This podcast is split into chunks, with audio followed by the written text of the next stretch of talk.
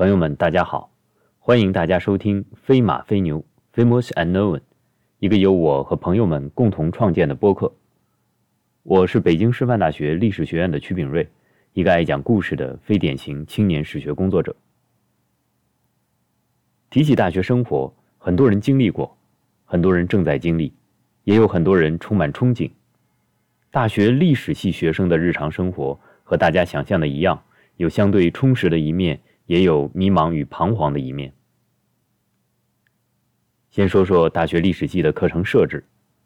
一般来说，国内主要开设历史学专业的高校，在课程设置上基本包括两个大门类，一个是专业课，一个是公共课。专业课一般包括专业基础课和专业选修课。顾名思义，基础课就是增加对历史一般发展脉络了解的课程。在我供职的学校里，是以通识课的形式呈现的，也就是中国通史和世界通史。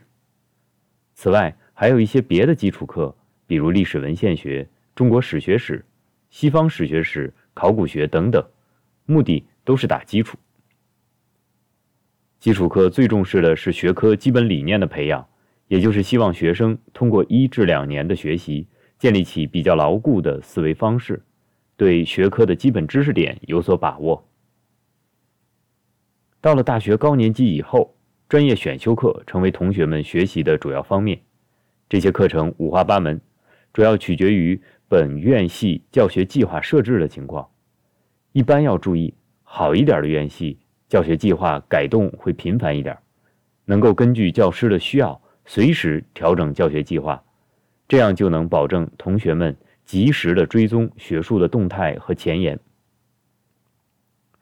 但是在有的学校，教学计划的修订需要一个周期，这个周期一般是一个教学周期，也就是四年，当然也可能是若干个教学周期，在长期的教学活动中检验课程效果，所以很难说同学们能在单纯的从专业课上收获最前沿的知识。另外的公共课设置就很多元了，所有大学本科生都能接触到的，比如说体育课、艺术类课程等等，这些都是公共课。特别值得一提的是，公共课的设置在很多年前就出现了向通识课程的转变的趋势，目的呢是塑造知识结构全面的新型本科生。具体做法就是引导和鼓励学生修读其他专业的课程。特别是增加文科生课程中的科技类课程和增加理科生课程中的人文艺术类课程。不过，我感觉在学分和就业为导向的培养模式中，这些课程的效果并不是特别好。很多同学在通识课上都在看本专业的书，使得类似的课程流于形式了。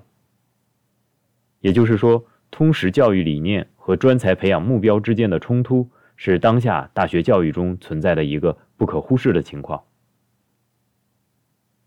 有的大学的历史系有自己独特的学科方向，这是值得听众朋友们关注的。比如说，北京大学的中国古代史方向，还有中山大学的历史人类学方向，另外就是华中师范大学的中国近代史方向。这些专业方向的出现，基于相当长的历史传统。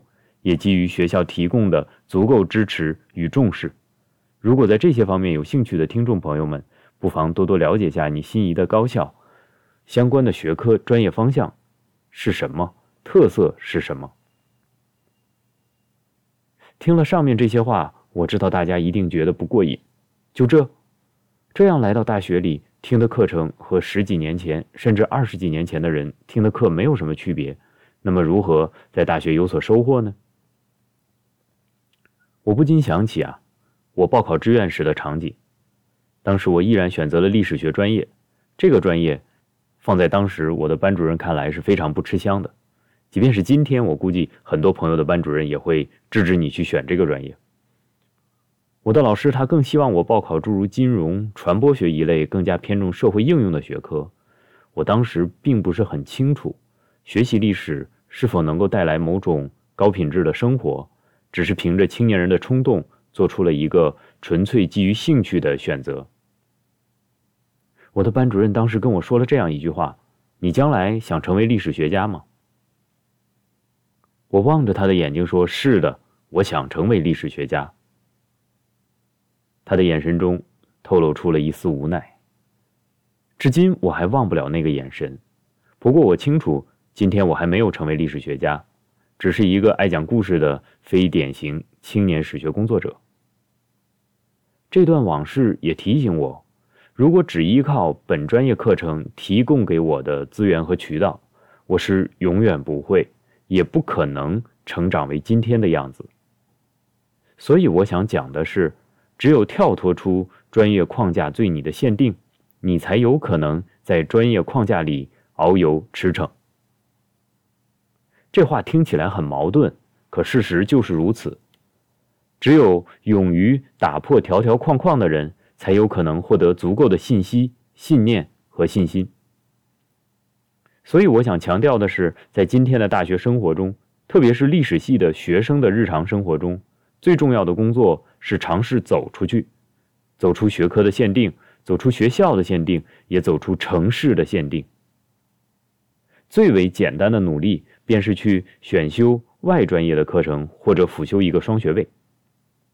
这个办法可以督促你在另一个学科体系中有所斩获，不过它的负面效果也同样明显。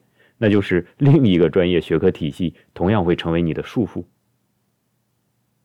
另外的办法就是多去旁听其他大学的课程和讲座，注意，绝对不是只限定在历史学专业内部的。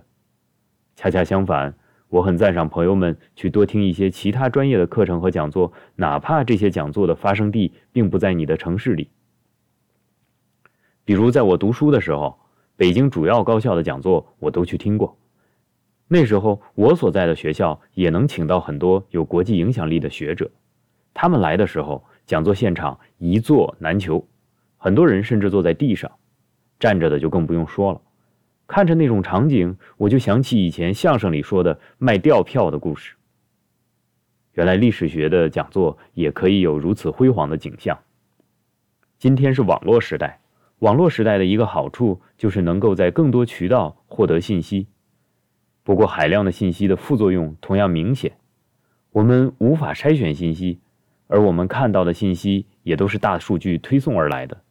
换言之，我们越关注同一类信息，类似的信息就会越多，如此我们也就被束缚在自己构建的信息茧房里了。当然了，欢迎大家多多收听我们的播客，你不会失望的。大学历史系的日常生活，除了学习之外，当然还有社团与各种各样的社交活动，这些情况取决于你所在的大学的整体氛围。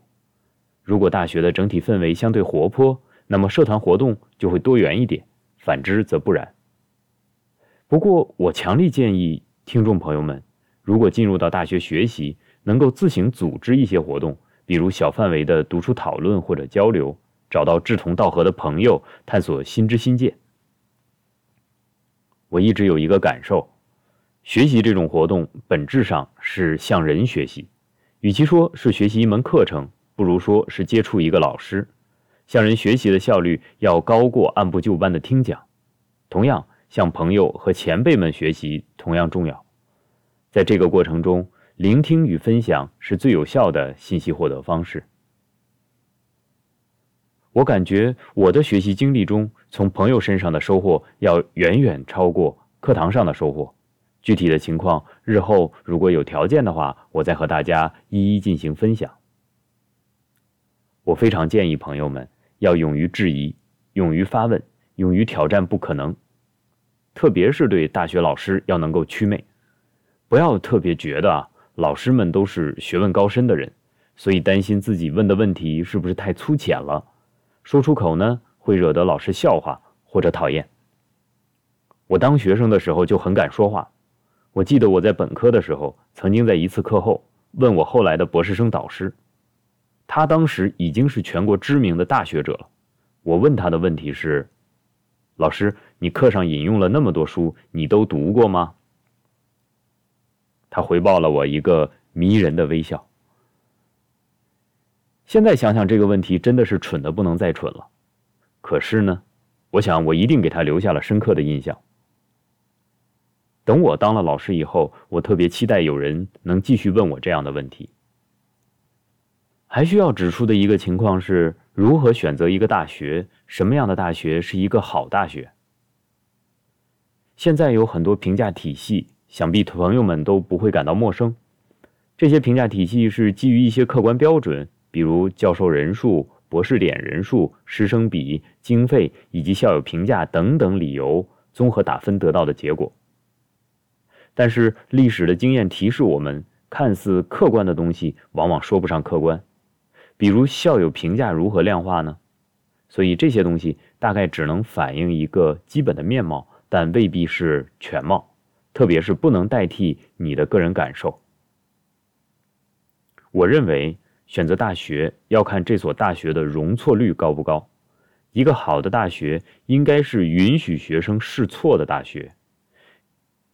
还是讲个故事吧。